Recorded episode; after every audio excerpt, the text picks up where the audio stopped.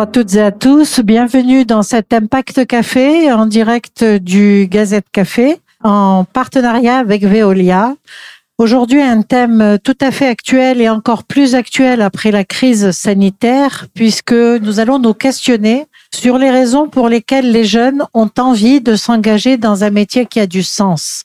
Et bien sûr, nous illustrerons cela à travers des métiers sur l'environnement, l'eau, bien sûr, mais pas seulement. Il y a divers autres métiers RSE qui attirent énormément de jeunes. Autour de ce plateau, euh, Noé de Bonaventure, qui est directeur du territoire héros de Veoliao. Bonjour. Bonjour. Et merci, euh, merci d'être là pour évoquer justement la position d'une grande entreprise euh, dédiée à l'eau. Euh, pour les jeunes, nous avons beaucoup de trois trois voix pour les jeunes. Christelle Montigny, qui est maître de conférence à Polytech Montpellier et qui donc travaille constamment avec des jeunes, les forme et voit leurs aspirations. Bonjour Christelle. Bonjour. Enfin, Anthony Gontier, président de la Jeune Chambre économique de Montpellier. Bonjour. Bonjour. Et une jeune, une jeune qui est étudiante à Montpellier Business School, que nous dénommerons MBS.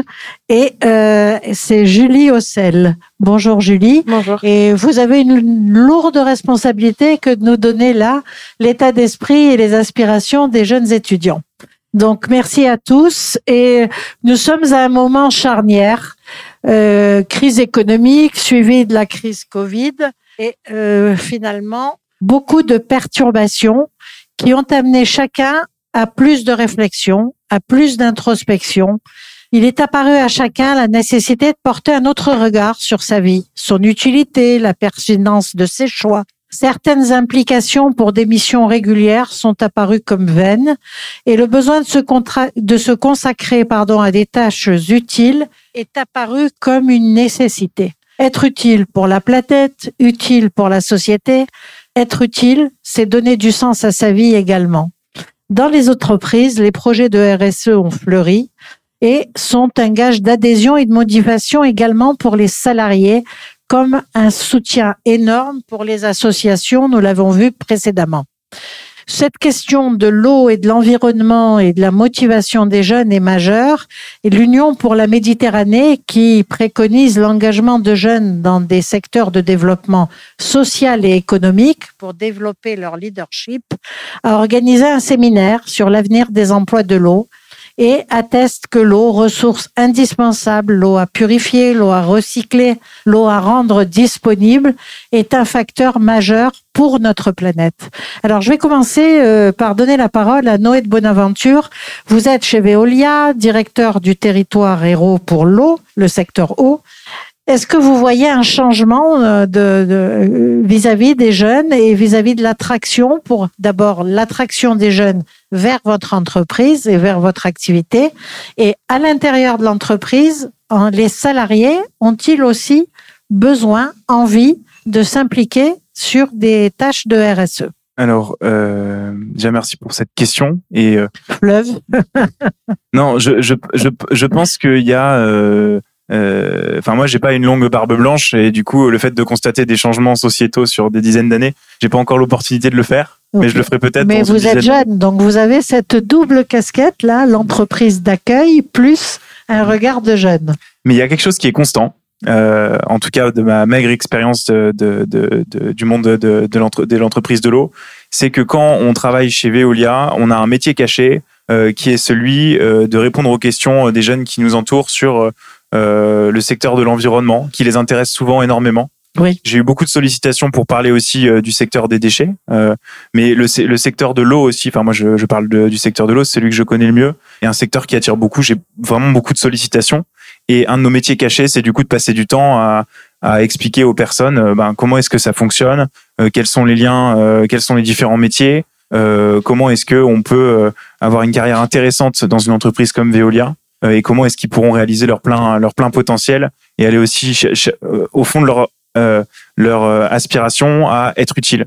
chez Veolia, là, depuis quelques années, on, on franchit étape par étape euh, euh, ben déjà la définition d'une politique RSE ambitieuse, c'était, je dirais, la moindre des choses en termes de développement durable. On s'est doté d'une raison d'être en avril 2019. Petit à petit, on a mis en place une performance plurielle, globale, donc pour être utile à toutes nos parties prenantes avec un, maximum de, de, volonté de chercher en, en toute chose un point d'équilibre optimal entre les différentes performances. Et je crois, enfin en tout cas personnellement, et je parle en tant que salarié de Veolia, que ça répond euh, à un besoin euh, profond euh, de se sentir utile, de se sentir dans une entreprise équilibrée dans la manière de regarder les choses, transparente sur sa performance, etc. Et les jeunes, ça les attire, ça. Bien sûr. Alors, vous avez l'impression que ils ont une vision un peu précise de ce qui ce qu'est ce métier et ce qu'il pourrait apporter, ou c'est juste comme ça une inspiration globale un peu abstraite? Alors, euh, on en a parlé un peu avant, donc je souris parce que euh, connaît mon, mon, point de vue. On a souvent des personnes qui viennent avec euh, euh une image d'épinal du, rêve, du métier rêvé. Euh, le métier idéal, celui qui a du sens, celui où je suis une sorte de, de héros qui se raconte en lui-même un récit comme quoi il va sauver le monde. Enfin, voilà, il y a, y a, les gens parfois ont tendance à, se rêver un peu comme ça. Oui. Et je crois que un, un, métier qui a du sens, euh, il y a beaucoup de métiers qui ont du sens, beaucoup plus qu'on ne le croit d'habitude, euh, enfin parfois, euh, et que en fait à partir du moment où une personne, un jeune qui s'engage, que ce soit dans le secteur de l'eau ou dans un autre secteur, ben, tant qu'il respecte la loi, qu'il tient sa parole euh, et que eh ben, il met de l'énergie et du cœur dans ce qu'il fait, qu'il fait attention aux personnes, qu'il fait attention surtout s'il prend des responsabilités aux gens qui managent, eh ben, il peut vite trouver du sens dans son travail sans forcément avoir besoin d'aller partout.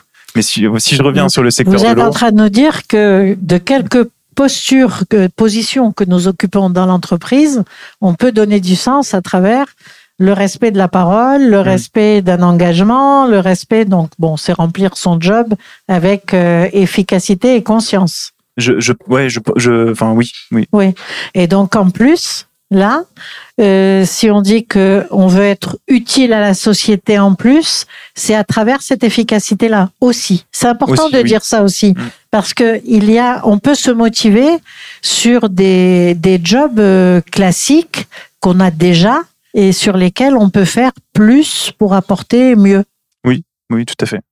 Donc euh, justement, la crise Covid est intervenue, elle a été euh, complexe, elle a remué euh, les gens, elle les a perturbés dans leurs priorités, etc. Est-ce que chez vous, dans le, dans les, chez les salariés, les jeunes salariés, euh, il y a eu des demandes de changement de poste ou des demandes de, de s'engager un peu plus à côté ou de faire de la RSE, même si ça n'est pas dans sa fonction directe. Alors moi j'ai quand même constaté, euh, euh, on a des métiers, enfin la plupart des, des 110 personnes qui travaillent dans le territoire de l'Hérault pour pour Veolia, ils ont des métiers qui sont parfois un peu répétitifs. Euh, chercher des fuites sur des réseaux, passer longtemps sur à ne pas en trouver pour pouvoir en trouver euh, une dans une journée peut-être, euh, parfois zéro en fonction des secteurs. Et puis, et en fait, ce que je veux dire par là, c'est que euh, ils sont d'autant plus fiers de leur métier lorsqu'ils sont face à une crise. Parce que c'est dans la crise qu'ils peuvent faire valoir toute leur expérience, tout ce qu'ils ont pu apprendre, toute leur capacité d'adaptation.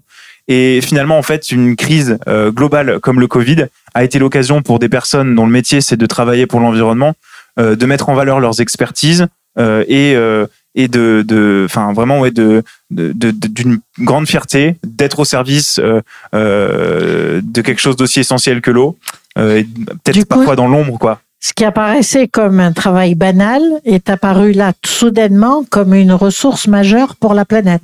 Alors c'est pas un travail banal, hein, je dirais pas jusque là. Non, mais banal, quotidien. Je parle. quotidien, quotidien. qui, a beaucoup de sens pour eux parce que ben euh, c'est euh, un travail au service de la planète, de l'environnement. Et je crois que dans l'ADN des personnes qui travaillent chez Veolia, il y a quelque chose de, de autour de la de la, enfin, un, ben de, comme tout le monde, de, de, travailler pour, pour s'occuper, pour nourrir sa famille, mais également de protéger la planète. D'apporter quelque mm. chose.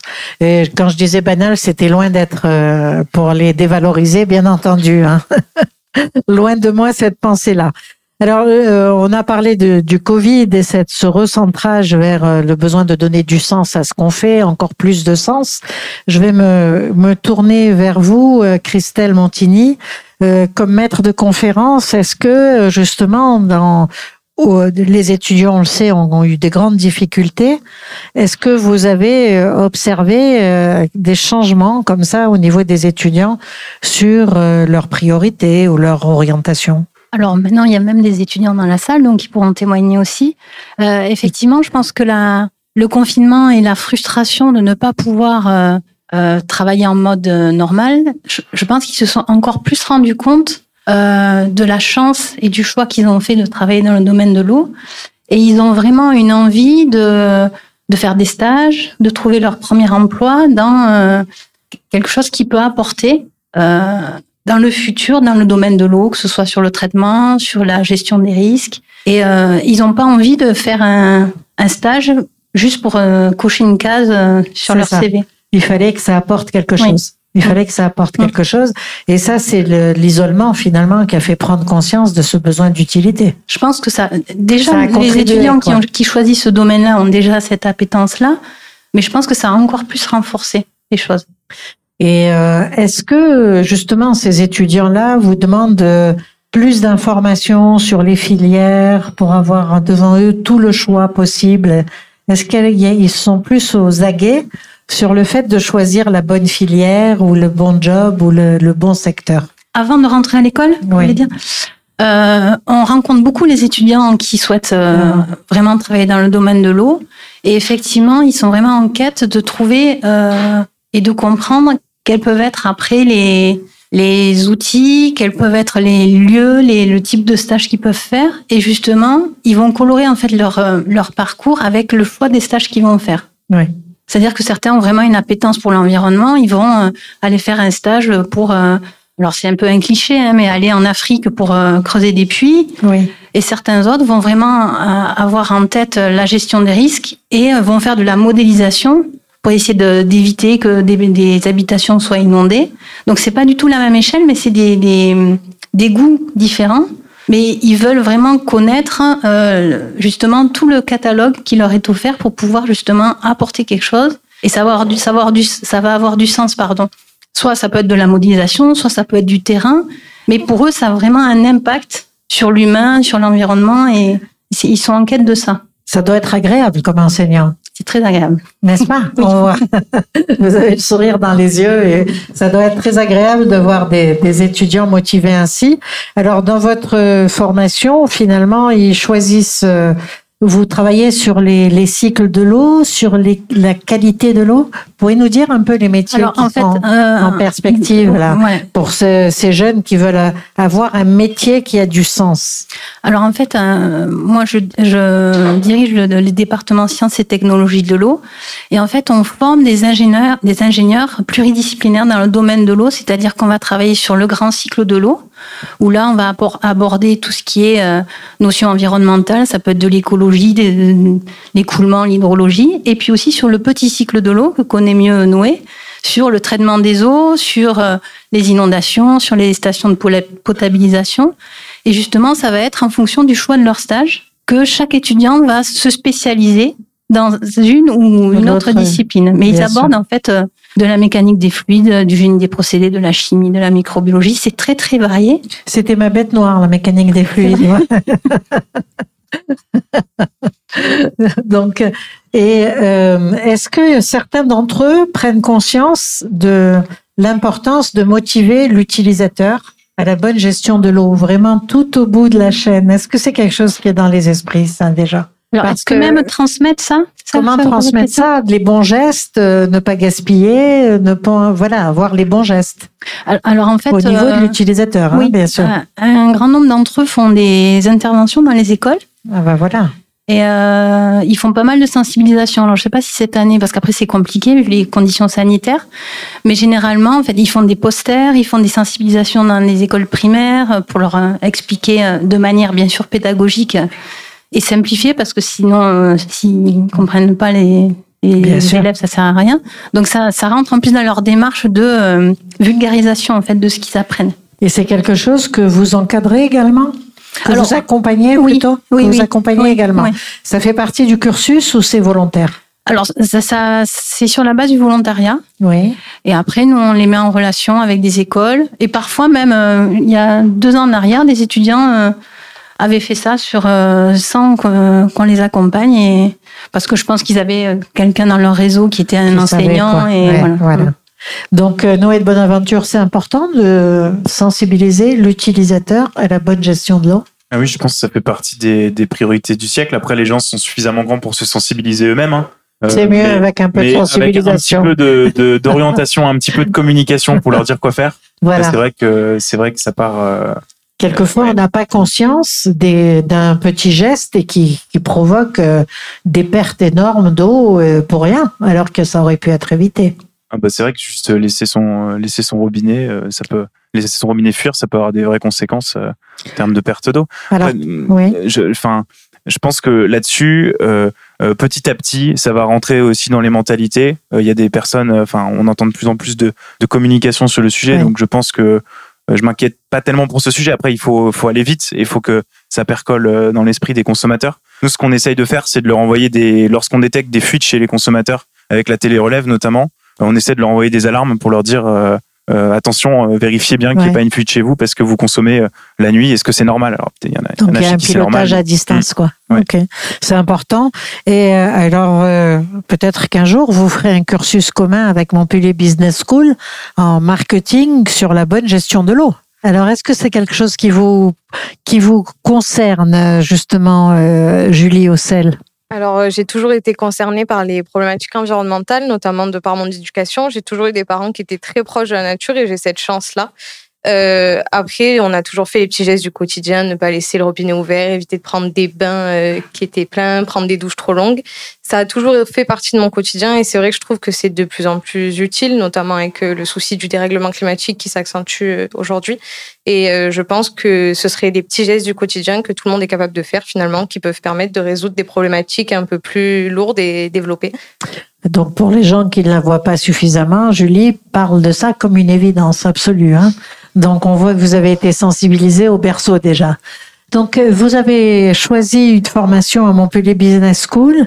Euh, est-ce que c'est avec quelle intention d'entrer dans quel domaine? Alors, euh, du coup, moi, j'ai un parcours professionnel, un parcours euh, étudiant plutôt qui est fait de petits virages. J'ai toujours été motivée par euh, le fait de faire un métier qui avait du sens pour moi. Au début, je voulais être juge aux affaires familiales, donc vraiment aucun rapport. mais par contre, c'était un métier de passion. Ça me passionnait de travailler avec les enfants, pour les familles et compagnie.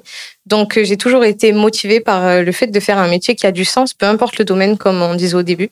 mais du coup, je suis rentrée à Montpellier Business School par par envie de changer les choses. Alors là, on revient sur cette notion de super-héros. J'estime pas en être un, mais euh, mais j'ai cette envie de d'insuffler un changement. Et je pense que il y a certaines entreprises qui ont euh, des moyens plus importants que certains pays ou certains États. Et le changement, euh, je pense, doit venir des entreprises en plus du consommateur, parce que les entreprises sont forcément un point clé de la démarche. Bien sûr.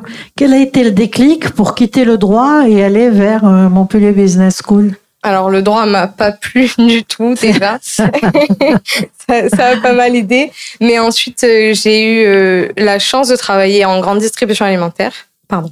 J'ai eu la chance de travailler en grande distribution alimentaire et euh, même si c'est un secteur qui est pas facile au quotidien, c'est quand même un secteur qui est qui fonctionne très bien et surtout pendant la crise Covid, on l'a vu, on s'est rendu compte que certains métiers qu'on jugeait très peu importants l'étaient en fait énormément comme euh, les infirmières par exemple qui n'avaient pas énormément de reconnaissance ou les personnes qui faisaient de la mise en rayon comme c'était mon cas. Euh, j'ai, je me suis en fait sentie pas plus importante parce que c'est pas le terme, mais on a eu cette euh, cette impression de pouvoir changer les choses à notre euh, à notre échelle. Vous travaillez, vous étiez en train de travailler comme étudiante dans la grande distribution, c'est ça? Et vous avez pris conscience d'un rôle clé. C'est ça. À ce niveau-là à ce niveau-là et euh, j'ai voulu du coup pouvoir euh, le développer et me donner l'opportunité de développer ce rôle clé, d'où euh, le choix d'intégrer Montpellier Business School. Et avec Montpellier Business School, a priori, je crois que vous avez envie de faire de la RSE à terme, d'être chef de projet en RSE. Ça fait. On a la chance à Montpellier Business School d'avoir un pôle RSE qui est très développé, que ce soit sur le côté social ou environnemental. Notamment le 4, du 4 au 8 avril, on a la semaine du développement durable. Et, euh, et la RSE, on a eu un cours dédié à la RSE au premier semestre là. Et euh, en fait, ça Enfin, ça m'a permis de me rendre compte que le changement est possible et que il faut pas être défaitiste, que c'est pas peine perdue. Et euh, je me suis vraiment découvert une passion pour la RSE, mais sur tous ses aspects, que ce soit économique, environnemental ou social. Donc RSE, responsabilité sociétale des entreprises, avec des entreprises qui s'impliquent en proximité pour euh, faire évoluer les conditions sociales ou environnementales. Ça. Parce qu'on a notamment pu découvrir qu'il y a des entreprises qui s'engagent directement en faveur de la RSE, mais qu'il y a aussi énormément d'entreprises qui, avec le changement euh, qui est insufflé euh, par le général, qui beaucoup d'entreprises qui n'étaient pas du tout dédiées à la RSE, comme Netflix par exemple, que je cite, qui n'a aucun rapport, euh, et ben, ils sont très engagés RSE, très engagés notamment dans le social, dans l'inclusion et euh, dans l'environnemental aussi. Donc en fait, c'est un changement qui est, qui est très qui est très commun à tout le monde finalement, peu importe l'entreprise et son domaine. Très bien, mais on voit bien que vous avez envie vraiment de vous impliquer et d'être utile, avoir un métier qui a du sens. On vous souhaite beaucoup de succès en tous les cas. Et euh, je ne sais pas si vous connaissez la Jeune Chambre économique, mais je vais demander à Anthony Gontier justement de nous parler de ces jeunes qui ont envie de s'impliquer pour changer très concrètement autour d'eux la société. Alors, présentez-nous la Jeune Chambre économique. Alors, euh, la Jeune Chambre, c'est une association de, jeunes de 18 à 40 ans. Donc, euh, on considère qu'on est jeune jusqu'à 40 ans, la Jeune Chambre. J'espère que ça vous inspire. et euh, notre but, c'est de former ces jeunes à l'engagement citoyen, à leur donner les clés, les moyens de devenir des, euh, des citoyens entrepreneurs, des gens qui euh, vont s'engager euh, sur des sujets en particulier dans des dans leur entreprise, dans des associations, leur permettre d'avoir les moyens de, de prendre cette responsabilité de, de développer par eux-mêmes les, les, solutions des problématiques qu'ils auront euh, décelées autour d'eux. Donc c'est une action bénévole. Tout à fait. Euh, L'idée c'est de créer quelque chose qui n'existe pas, qui n'est pas pris en charge par les entreprises autour ou les, les structures autour. Exactement. Et du coup, euh, je voulais euh, vous demander simplement, euh, ces projets-là, il y a un comité qui les choisit. Comment ça se passe? Alors, il n'y a pas un comité. Euh, en fait, l'idée vient d'abord de nos membres. Euh, on a vraiment différents profils de membres, hein, de la personne euh, salariée, indépendante, chef d'entreprise, cadre, peu importe le, le, le profil. Chacun a sa sensibilité, une sensibilité économique, sociale, environnementale. Vous pouvez travailler à la Jeune Chambre sur tous les sujets que, que vous souhaitez à partir du moment où vous décelez une problématique sur votre territoire et que vous souhaitez y répondre à travers une solution innovante qui a jamais été testée. ce que j'aime à dire, c'est que la Jeune Chambre, c'est un bac à sable, en fait. On est là pour, pour tester faire des erreurs. Euh, et quand on réussit, bah, c'est d'autant plus intéressant parce qu'on a créé quelque chose de nouveau et qui peut être transmis ensuite à une institution, une entreprise, une autre association euh, qui pourra porter le projet plus loin et dans, dans la pérennité. L'intérêt, c'est que ces projets sont gérés professionnellement, je dirais, avec la méthode, avec un planning, avec euh, des ressources. Ça fait partie de ce côté de, de formation. C'est de, on a au sein de la jeune chambre des modules de formation qui permettent de faire de la gestion de projet, de la prise de parole en public. Bon, il est pris comme ça il y a quatre ans. Euh, je parlais pas de, de, cette façon dans Donc un micro. Donc il est devenu président de la jeune chambre économique, s'il vous plaît. Hein Donc voilà. j'ai été formé par, par la jeune chambre sur cette euh, sur ce, ce point-là en particulier. Euh, mais par la suite, eh ben, ça permet de déployer ces, ces talents-là pour pour répondre à ces projets. Donc euh, oui, ces modules de formation servent à ça et euh, bah, le but c'est de prendre ces, ces, compétences et de les, les, développer plus loin. Comment on rentre à la jeune chambre? Bah, Déjà, il y a le critère d'âge. Et il suffit d'en avoir la volonté, de nous contacter et euh, de, de nous dire qu'on qu a envie de participer, tout simplement. Et donc, pour les jeunes qui ont envie non seulement de s'engager dans un métier utile, qui est un métier qui a du sens, mais ceux qui ont un métier qui a du sens et qui veulent donner un peu plus à la société, la jeune chambre est là. Oui, tout à fait. Alors, euh, on, avec on a une des jeune chambre internationale aussi. Tout à fait. Alors oui, on n'a on pas évoqué ce, ce sujet-là. En fait, la Jeune Chambre, c'est euh, un mouvement international qui est présent dans 130 pays, 200 000 membres dans le monde. Euh, et donc, c'est un mouvement de, de jeunes global avec les, les mêmes valeurs, qui partagent la même vision de, euh, de l'innovation sociétale et de cette idée qu'il faut créer un monde meilleur. Donc, c'est pour ça aussi qu'on répond aux, aux, objectifs de développement durable de, de l'ONU de manière, de manière mondiale, mais avec vraiment cette, cette base de valeurs qui est très humaniste, euh, très orienté vers, euh, vers ce test, vers ces, ces expérimentations et euh, ce côté de bien commun pour notre territoire. C'est ça. Et donc oui. ça, c'est quelque chose qu'on retrouvera systématiquement dans ces 130 pays. Et avec beaucoup d'énergie consacrée à ces projets. Toujours. Alors, je vais faire une confidence, ça semble désuet, on voit que la société avance. Hein. Quand j'étais à la Jeune Chambre, on a travaillé sur les ludothèques. Maintenant, ça fait rire parce que c'est tellement intégré partout que c'est absolument pas une innovation. Et c'est la chambre, c'est finalement selon les problématiques du moment, les projets s'installent. Alors sur le développement durable, est-ce que vous avez euh, des choses sur l'environnement? Vous avez fait des choses ou avez des projets? Oui, bien sûr. Alors, on a un, des projets récurrents qui peuvent revenir. Je pense au World Cleanup Day qui a été lancé euh, par un des trois pays baltiques. Je ne dirais pas lequel parce que je me souviens plus lequel, mais euh, c'est un mouvement mondial en fait de un jour dans le monde où on va dépolluer la planète, c'est-à-dire aller sur un site, retirer tous les ordures, du coup Veolia est plutôt, plutôt concerné, et bah, les, les, trier et, et les mettre bah, soit en déchetterie, soit bref. Et donc ça c'est un jour tous les ans dans le monde, qui et donc ça c'est une initiative de la Jeune Chambre. Il me semble que c'est l'Estonie. à Montpellier, on a porté aussi une autre une initiative environnementale qui portait sur l'intégration de la biodiversité en ville, donc le projet du printemps des hirondelles auquel a participé Veolia à Montpellier aussi. Euh, et donc là, on a créé finalement un mobilier urbain qui intègre un composteur urbain. Donc ça, c'est déjà une demande très forte de la part des, euh, des urbains, des, des, personnes qui vivent en ville actuellement, que de, de, pouvoir composter. Et dans le même temps, ça a été intégré dans une tour à oiseaux qui intègre 27 euh, nids pour 10 espèces. Et ce projet pilote visait à euh, bah, travailler sur cette nouvelle intégration de la biodiversité, comment bien vivre en ville avec des espèces qui sont communes mais qui sont en déclin. Donc voilà, c'est et garder ces oiseaux en proximité. Tout à fait. Donc c'est très, toujours très concret en fait. Toujours. Et euh, toujours avec un aspect scientifique, social quand il le faut. Alors, euh, vous avez un très joli projet. J'aimerais qu'on est loin de l'eau, mais pas trop, parce que ça va toucher également l'eau. C'est l'application pratique. Oui, alors pour euh, les sans-abri. Tout à fait. On, on l'a dit, on touche différents sujets et une de nos membres était très sensibilisée au sujet de de la femme SDF. De, elle se posait des questions sur comment une femme SDF fait pour euh, obtenir des soins, des, euh, des soins gynécologiques notamment qui sont souvent compliqués, des protections féminines et, et, ce genre de choses. Et en fait, il y a un constat qui était assez accablant sur la position des femmes dans, dans la rue. Et donc, son idée, c'était de venir en aide d'une certaine manière. Et donc, à travers bah, toutes les rencontres qu'elle a pu faire avec les femmes dans la rue, les associations, les experts euh, sociaux. Euh, elle, s'est dit qu'une application finalement serait intéressante pour permettre aux gens dans la rue, pas uniquement les femmes pour le coup, euh, de trouver des, besoins en particulier. Et donc c'est pour ça qu'actuellement on déploie une application qui s'appelle Pratique et qui vise ça, qui est disponible sur, bah, qui est en ligne simplement. Il suffit de la connaître. Qui est déjà disponible. Je suppose qu'on peut trouver les points d'eau, les endroits où on peut se doucher. C'est ça. Des, ça peut, être des douches, des, des distributions de nourriture, des soins, notamment, c'était très orienté sur les soins. Il y a un, bouton d'urgence aussi en cas de, réelle urgence. Et c'est aussi traduit en différentes langues pour les gens qui ne parlent pas le français.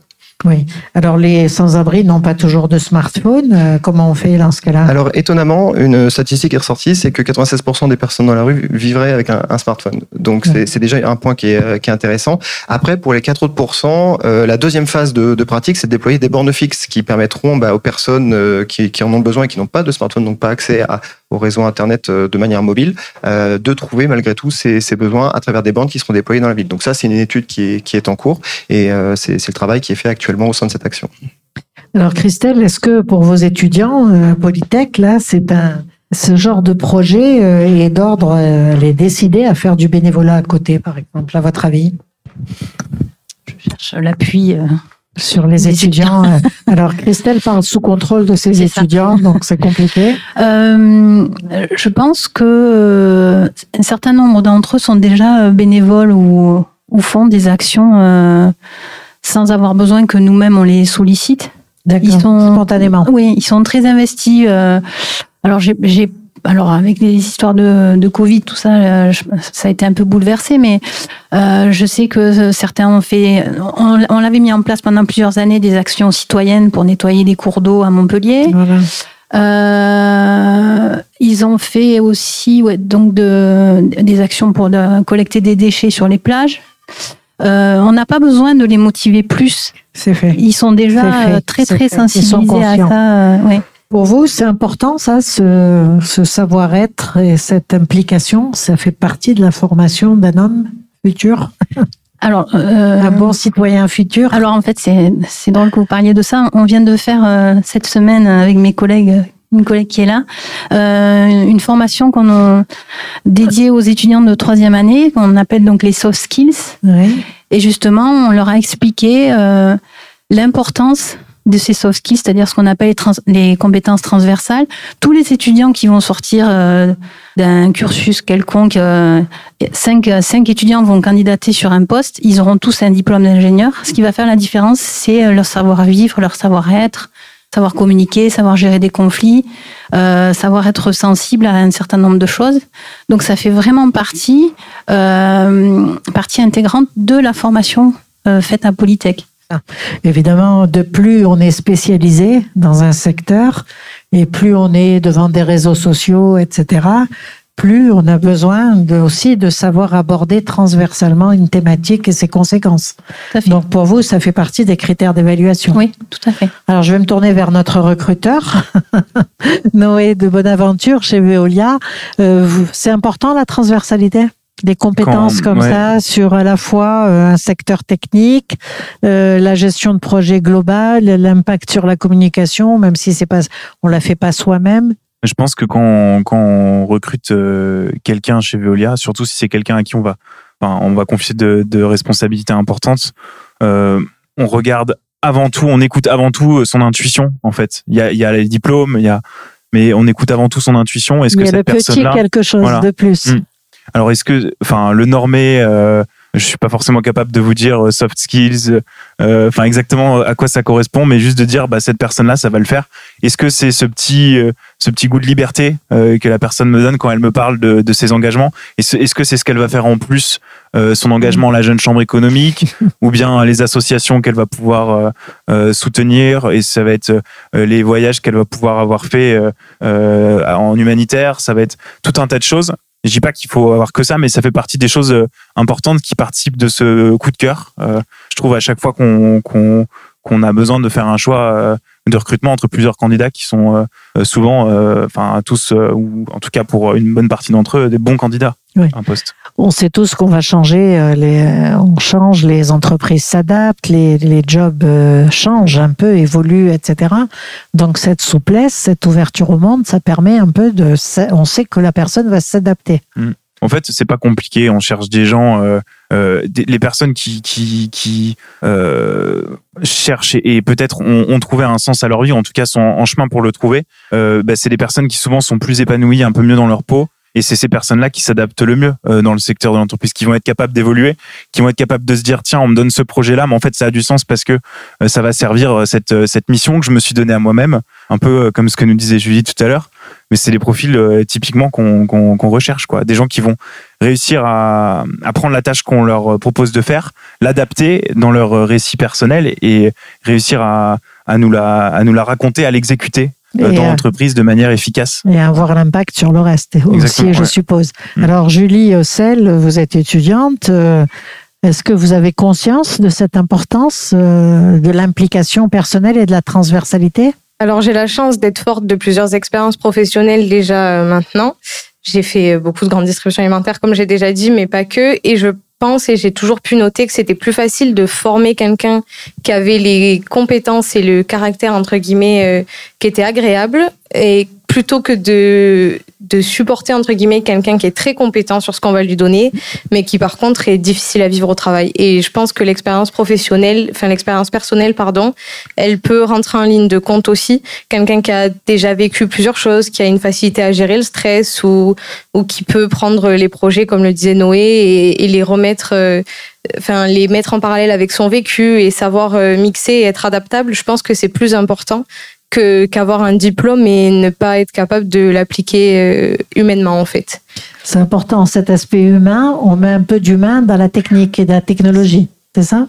Le diplôme est très important puisque de toute façon, il faut avoir des qualifications à un moment donné. On peut vous allez vous faire attraper, hein, si vous dites que le diplôme ne à rien. Non, non, on peut difficilement, difficilement faire sans, mais je pense que quelqu'un euh, qui a la volonté et euh, qui arrivera à se donner les moyens et les compétences peut être euh, tout aussi bon avec de l'expérience que quelqu'un qui a un très bon diplôme mais qui humainement est beaucoup... N'a pas eu d'expérience antérieure. Exactement. Est-ce que vous avez l'impression que vos collègues étudiants ont la même posture?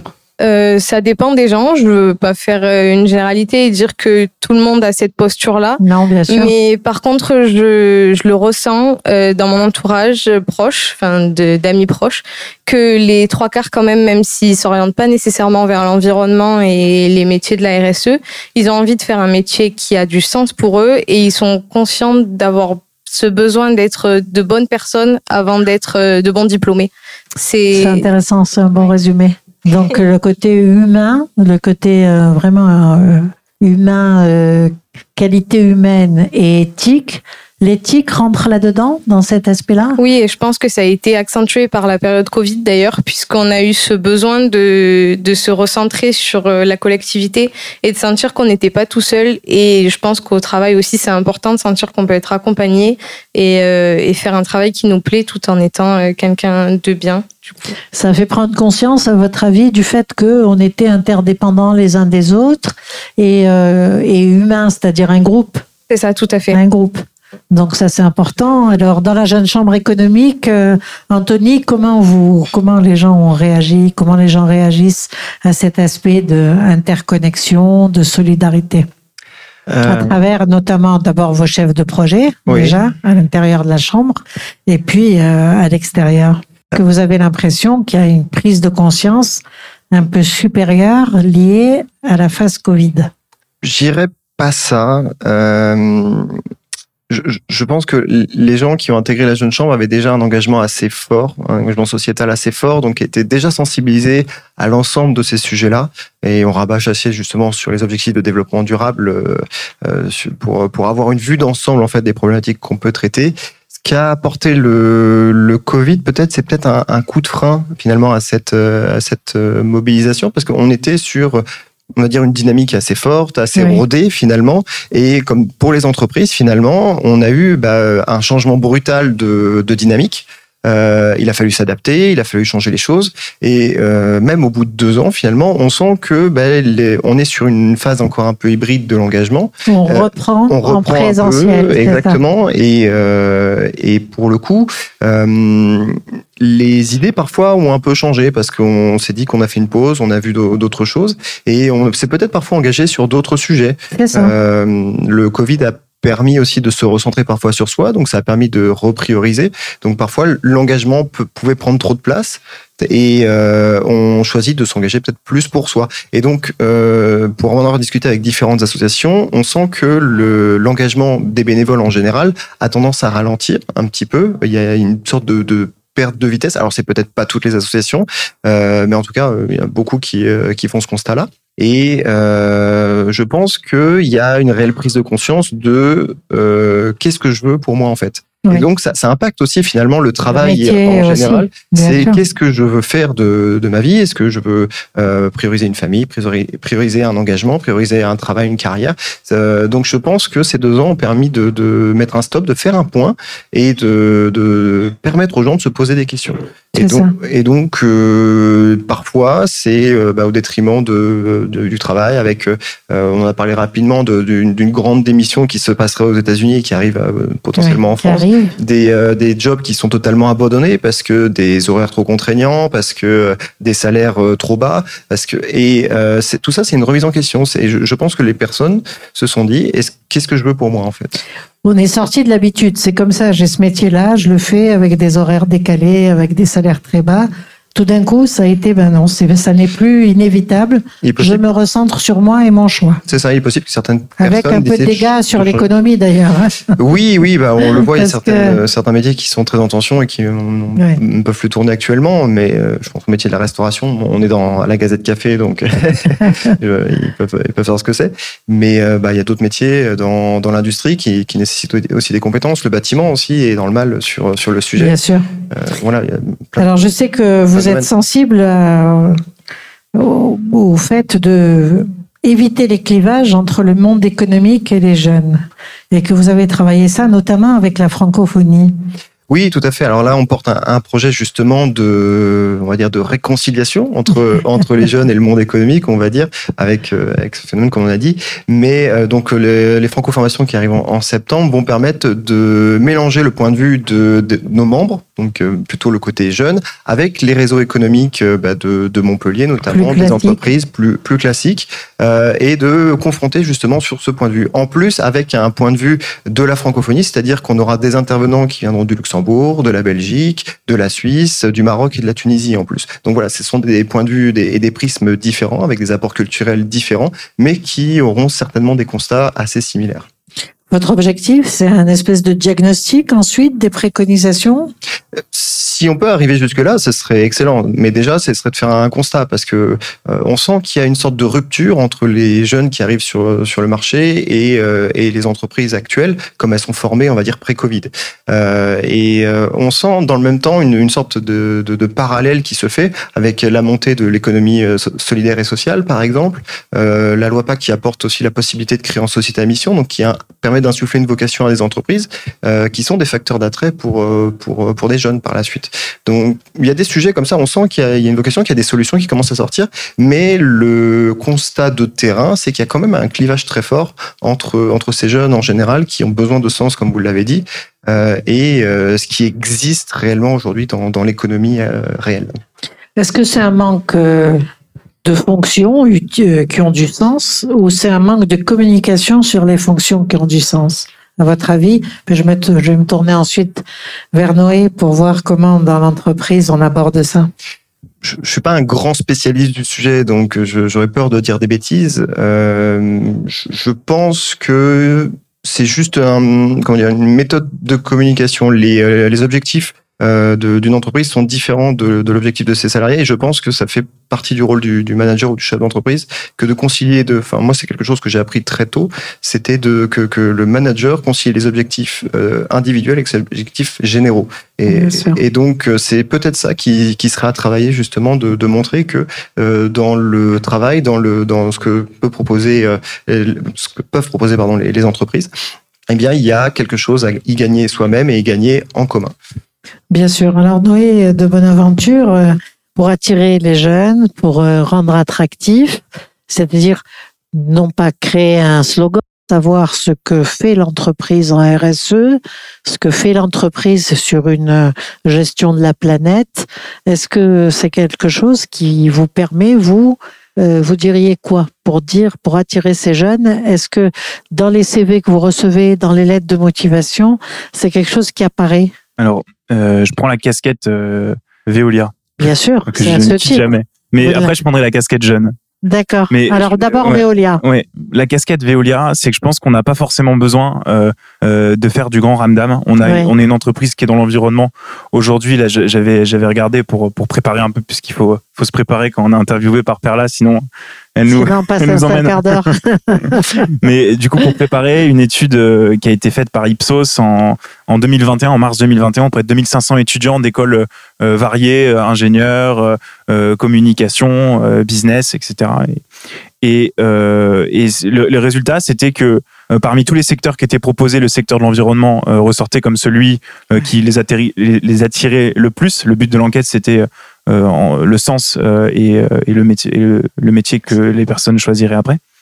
Et euh, parmi euh, les différentes structures, comme une petite entreprise, une moyenne entreprise, euh, un grand groupe et monter son entreprise, et ben euh, le grand groupe était aussi ce qui attirait le plus. Donc on est à la croisée euh, de ces euh, deux critères un peu de choix. Et du coup, on se retrouve facilement avec beaucoup de profils euh, qui peuvent, enfin, de, de jeunes qui, qui peuvent être engagés. qui, sont, qui qui conviennent. Et euh, pour vous, euh, évidemment, vous êtes à la croisée de ces deux tendances utilité pour la planète, bien sûr, Mm. la grande entreprise. Alors, comme jeune à l'intérieur de cette entreprise-là, vous vous vous retrouvez dans les ce qu'on a donné comme euh, tout à l'heure comme sens, comme aspiration à s'engager dans un métier qui a Mm. du sens. Alors, vous êtes content avec ça? Alors, je, je rajoute juste pour répondre à la question d'avant, je rajouterais quand même que euh, en plus d'être une entreprise de l'environnement et d'un grand groupe, on est quand même chez Veolia et qu'il y a une culture de la RSE La qui est RSE, vraiment ouais. euh, complètement imprégnée euh, dans l'entreprise, qui est incarnée au, à, tout- à tous les niveaux, parce qu'on demande aux managers aussi de s'impliquer personnellement. Il n'y a pas de responsable RSE à côté, Ouais. Euh, même s'il y a des gens qui nous, qui nous aident et qui aident à formaliser. Mais c'est vraiment le manager qui incarne ça. Et ça, en fait, je pense que ça se voit et que du coup, les gens nous, nous rejoignent peut-être aussi ou veulent nous rejoindre aussi pour ces raisons-là. Ça donne Et- une motivation. Ça donne une motivation, effectivement. Et euh, ça donne, enfin, pour moi, du sens et pour beaucoup de, de salariés. Et il y a pas mal de gens de chez Veolia aussi ici. Je crois que On sait pourquoi on se lève le matin. On, Hmm. Parce qu'on fait non seulement avancer son job, mais aussi avancer un peu les choses l'intérêt général. Ah oui, ah oui. Et puis même, euh, on sait pourquoi on se lève le matin. Et si en plus notre boulot a du sens, normalement on se lève en étant un peu fatigué le matin, parce que On a fait la fête la veille. Non, mais parce qu'il y a beaucoup de boulot et que, et que c'est bien d'avoir beaucoup de boulot. Voilà. Il y a aussi dans cette, et là je parle en tant que jeune parce que, euh, mais il y a aussi dans cette grande démission qui nous vient des États-Unis, euh, parfois aussi euh, la volonté de se cacher par rapport euh, aux responsabilités qu'on peut avoir. Euh, de par nos compétences, de par euh, l'éducation que les uns et les autres ont pu recevoir, ce qui a été transmis. Et je crois que, que c'est quand même important. Euh, voilà, si, si- enfin, nous quand on recrute quelqu'un, on essaie de recruter des gens qui ont le goût de l'effort, qui ont le goût de l'engagement, euh, et, euh, et pas quelqu'un bah, qui va faire une, une grande démission. Voilà, je veux dire, même si j'apprécie cette recherche, qu'est-ce que, enfin, de un peu auto-centré de pourquoi est-ce que je suis fait, qui suis-je, où vais-je, etc.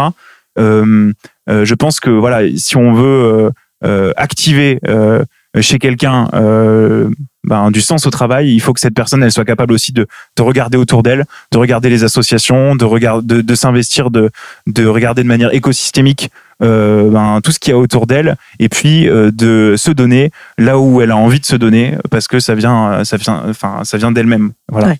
On revient à la transversalité et au choix, finalement, au regard comme ça périphérique, hein, global, et au choix de vie euh, qu'on veut à l'intérieur. Oui. Alors, euh, pour chacun de vous, euh, si on vous disait, euh, on vous demandait qu'est-ce qui est majeur pour vous dans un choix de vie, dans un métier? Allez, je commence par la jeune chambre. Qu'est-ce qui vous serait, vous, essentiel C'est-à-dire, vous ne pourriez pas faire un métier si il ne permettait pas de... Euh, je, je- je dirais que je ne pourrais pas faire un métier de manière personnelle euh, si je n'y crois pas. Et Il y a, y y cette notion de se dire que euh, on travaille pas pour rien, qu'il y a, il y a un intérêt particulier à ça, et il faut il faut y croire. Et c'est c'est peut-être ce qui fera se, se lever le matin, se dire que il y a des gens qui seront impactés, des gens qui seront servis par euh, par ce que je vais faire. Et je, je pense que c'est ça va être la principale euh, caractéristique de, de la volonté. C'est, c'est ça qui n'est pas négociable.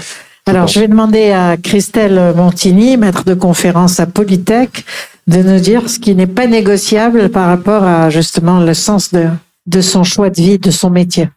Ben, moi, ça, ça n'aurait pas de sens si je ne partageais pas. Le partage. Oui.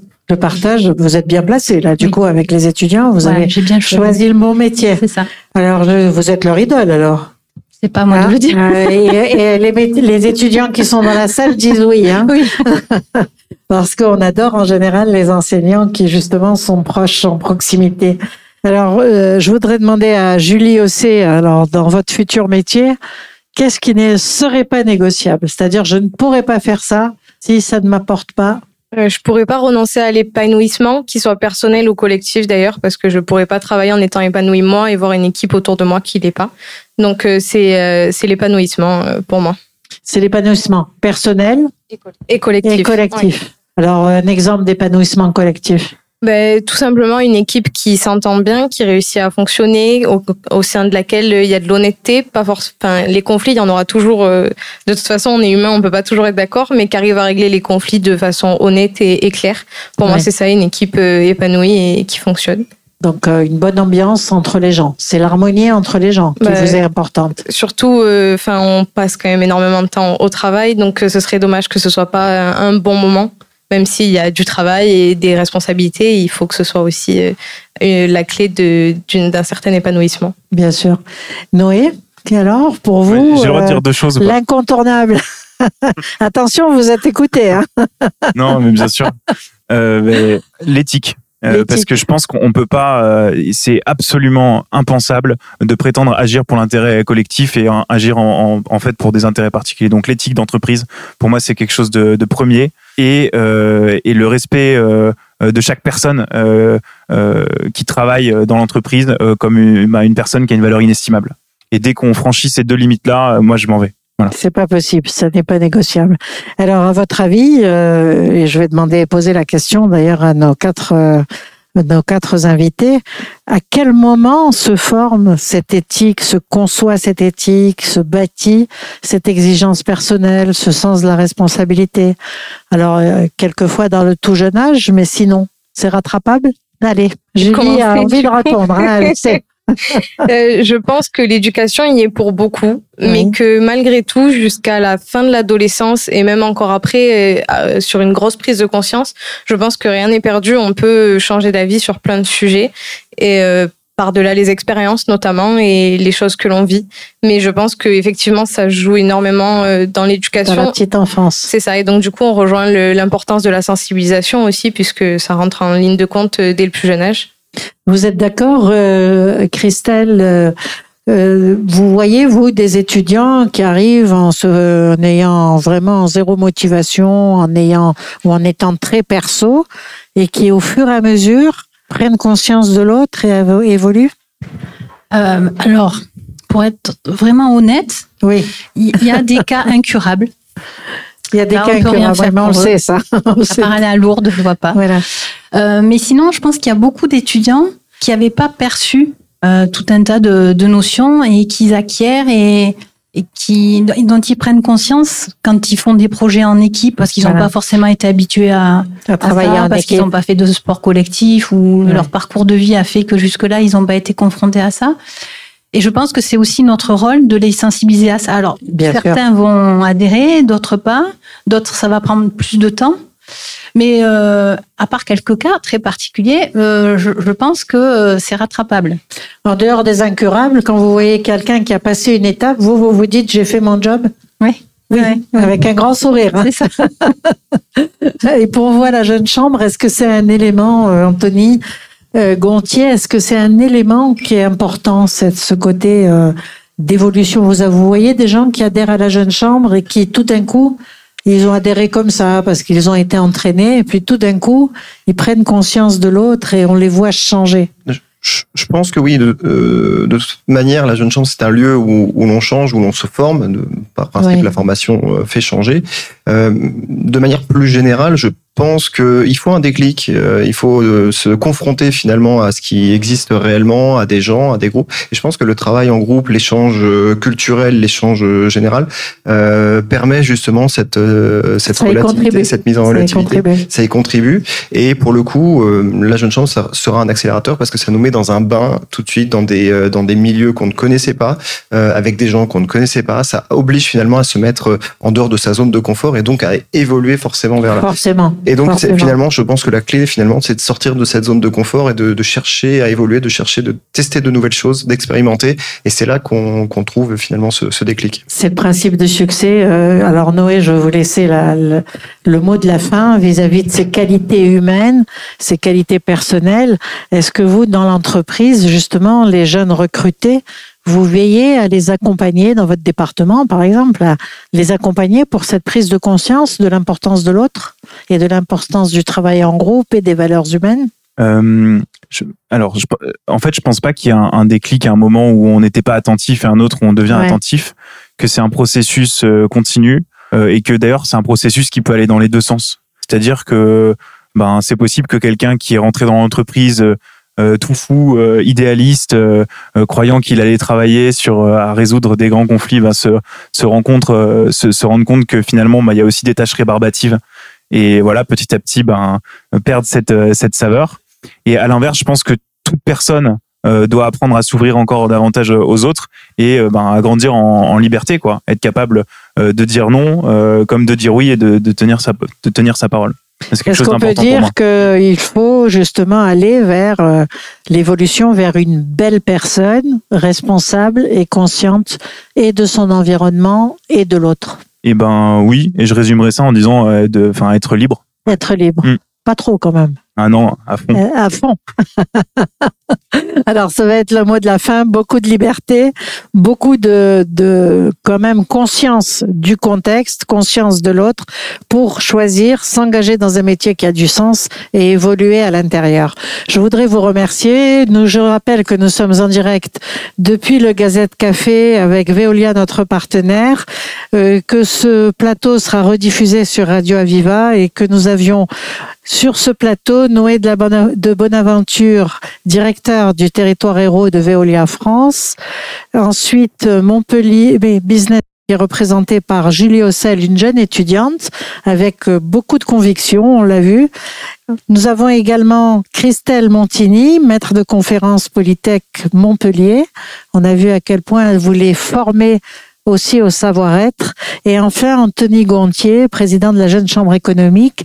C'est le joker pour ceux qui n'ont pas fait cette évolution pendant l'université ou pendant leur formation. Joker. Merci à tous et merci au Gazette Café.